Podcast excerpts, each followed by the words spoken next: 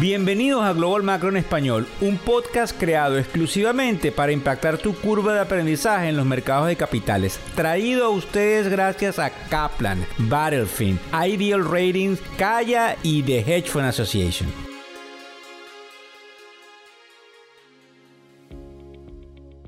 Miércoles 2 de agosto del año 2023. Ya ustedes saben, buenas noches, buenas tardes o buenos días, dependiendo desde dónde nos están escuchando y a la hora en la cual sintonizan el primer podcast Global Macro en español. Vamos a hablar de lo que significa un downgrade, que es una rebaja de calificación de una calificadora de riesgo que se llama FIX, que ustedes están escuchando las noticias, el problema de las contrataciones colectivas y el fantasma indudablemente de la inflación. Son tres cosas fundamentales antes de pasar a ellas. Vamos a decirles a ustedes lo que sucede en el mercado en estos momentos, que son las 11 y 36 de la mañana del miércoles 2 de agosto en lo que refiere a la hora del este de los Estados Unidos. Fíjense bien, hay una caída en los mercados. De eso van a estar hablando los analistas los medios de comunicación financiera, nosotros creemos que probablemente todo apunta a una recompra máxime. Cuando fíjense bien, tanto eh, la casa de manejo de fondos de nombre Oppenheimer, no la película que por cierto les recomiendo que la vayan a ver, sí, la película Oppenheimer dice que el mercado puede ir hacia arriba cerrando en los 4900. Michael Wilson, que es uno de los estelares estrategas de Morgan Stanley, asume que se equivocó y que sí, efectivamente el mercado puede seguir subiendo al igual que lo hace un señor de nombre Scott Schoenert de Citigroup y obviamente quienes son ahora los analistas de JP Morgan. Recuérdense que en el podcast que tuvimos el 3 de julio, nosotros citábamos lo que dice nuestro amigo de Fonstrap, el señor Tom Lee, que decía de antemano que los mercados harían exactamente lo que están haciendo. Sin embargo, vamos a estudiar en el podcast rapidito con los tres titulares que le di, por qué está cayendo y cuáles serían esas repercusiones. Fíjense bien, el mercado para muchos debía haber estado en una especie de recesión que nunca llegó.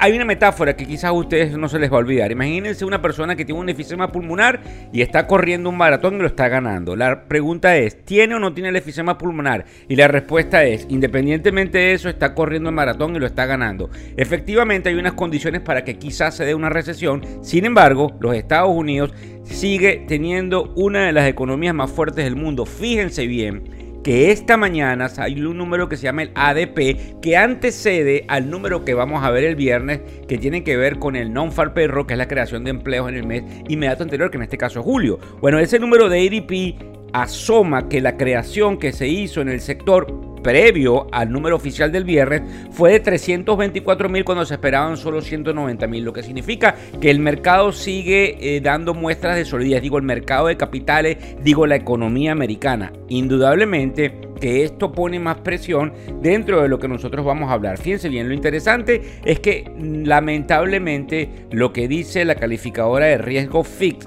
que es el primer titular que tenemos que mencionar, es algo valedero, pero es lo que se llama un non-event. Es decir, esto ya lo sabíamos, hay una crisis política en los Estados Unidos y una crisis presupuestaria y lamentablemente ellos tienen que hacer su trabajo, pero el mercado no se está afectando directamente por eso, aunque ustedes lo vean en los medios de comunicación. Fíjense bien, hay dos cosas fundamentalmente afectando el mercado. Uno, ese número del ADP que indudablemente causa mucho miedo porque pudiésemos volver a tener inflación, de lo que vamos a hablar en unos segundos. Antes de eso, quiero hablar de las contrataciones colectivas. Nosotros observamos hace unas horas, por decir unos días atrás, que el sindicato de la compañía de carga UPS llegó a unos términos excelentes en términos de las prebendas para los trabajadores, lo que hizo que inclusive otras compañías no pudiesen competir y la compañía Yellow, que también hace carga o envíos de carga, se declarara en bancarrota, lo que da pie a que en vez de que los costos de shipping o de envío empiecen a bajar, empiezan a subir porque hay menos competidores en el mercado y porque indudablemente el traslado de esos aumentos salariales que hay en las contrataciones colectivas pasa a quienes somos los clientes.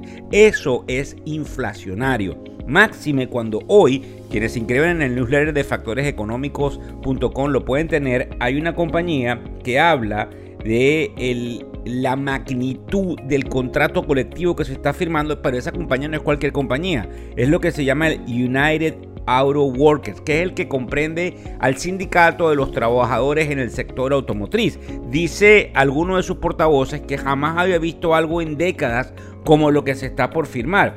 Indudablemente que esto pone una cantidad de presión. Recordemos lo que sucedió con las líneas aéreas, donde nosotros observamos lo que ya se habían firmado por parte de alguno de ellas y que indudablemente trae un efecto dominó pero aquí viene lo importante con respecto al fantasma inflacionario. Resulta que todos estos costos que se van a transferir a los clientes finales puede traer inflación. Ustedes lo entienden por un proceso de transferencia de costos y de subida de los mismos y que indudablemente lo paguemos nosotros con mayores precios. Sin embargo, al observarse lo que pudiese suceder eh, desde el punto de vista de la caída en la demanda de los asientos de las líneas aéreas, pudiésemos tener una desaceleración con inflación que traería indudablemente lo que nosotros denominamos en los libros macroeconómicos esta inflación.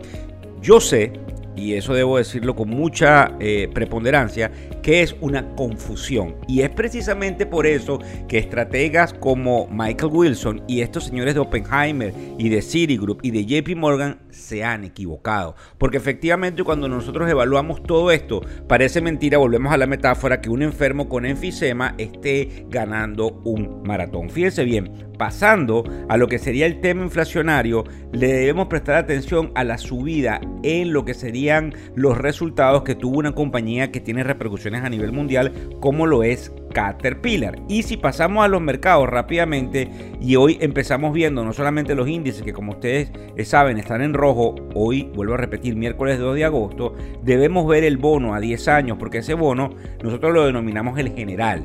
Ese bono está ahora rindiendo 4.11%. Indudablemente se echó una estirada en rendimiento, es decir, una caída en precio, porque ahí, ahí se maneja todo indirectamente proporcional. Cae el precio, sube el rendimiento y indudablemente ellos están pronosticando no solamente que la reserva siga subiendo tasas, sino una repercusión nuevamente en el tema inflacionario. ¿Eso qué quiere decir? Que le tenemos que prestar atención a ese retroceso que hay en los mercados porque pudiesen comprarlo eh, y lo el único nubarrón que pudiésemos ver es algún tipo de declaración importante de los miembros de la política monetaria en los Estados Unidos que hiciesen que esa caída pudiese ser más pronunciada. Para que tengan una idea, a las 11 eh, y 43 de la mañana, que es donde vamos ahorita, en, la, narrativa de este podcast, el Dow Jones cae 234 puntos, mientras que el Standard Poor's lo hace con 54 puntos. Pero ¿qué es lo más importante? Que el índice de tecnología está cayendo 200 y tantos puntos, pero lo más importante es que en términos de porcentuales, porcentuales eso es el 2%. Eso porque obviamente hay mucho temor de que la inflación vuelva a ser de la suya. Recuérdense, para todos los que se nos unen en esta tribuna y quienes nos siguen, eh, digamos, tres veces a la semana, que el proceso, eh, digamos, de formación de lo que serían los mercados de capitales son una radiografía a posteriori de la economía. Se los barajeo mejor. Lo que sucede en el mercado es básicamente un adelanto de lo que viene en la economía y por eso definitivamente todos les prestamos mucha atención. En el caso del Bitcoin, que sé que algunos de los más jóvenes lo siguen, el mercado sigue estando por los 29 mil en el caso del Bitcoin y obviamente otra cosa que nos llama la atención es el hecho de que el petróleo cae hoy 3%, pronosticando indudablemente que esa subida de tasas va a causar alguna mella en ese commodity o materia prima de referencia. Muchas gracias por seguirnos, no solamente por acá por el podcast, sino por todas las redes sociales y los invitamos nuevamente a inscribirse en factoreseconómicos.com, donde van a tener acceso al newsletter, a los posts que se hacen todos los días en los medios, al podcast tres veces a la semana, a lo que serían los reels que también los van a leer tres veces a la semana, al programa de televisión que va a la audiencia individual, al igual que el programa de televisión que va a la audiencia institucional y definitivamente al espacio de entrevistas que trae a conocidos eh, ejecutivos y profesionales financieros. Muchísimas gracias a todos ustedes. El podcast Global Macro y de Factores Económicos ofrece una visión global de los mercados de valores y dicho análisis es producto de la compilación traída por diferentes fuentes de investigación de mercados institucionales.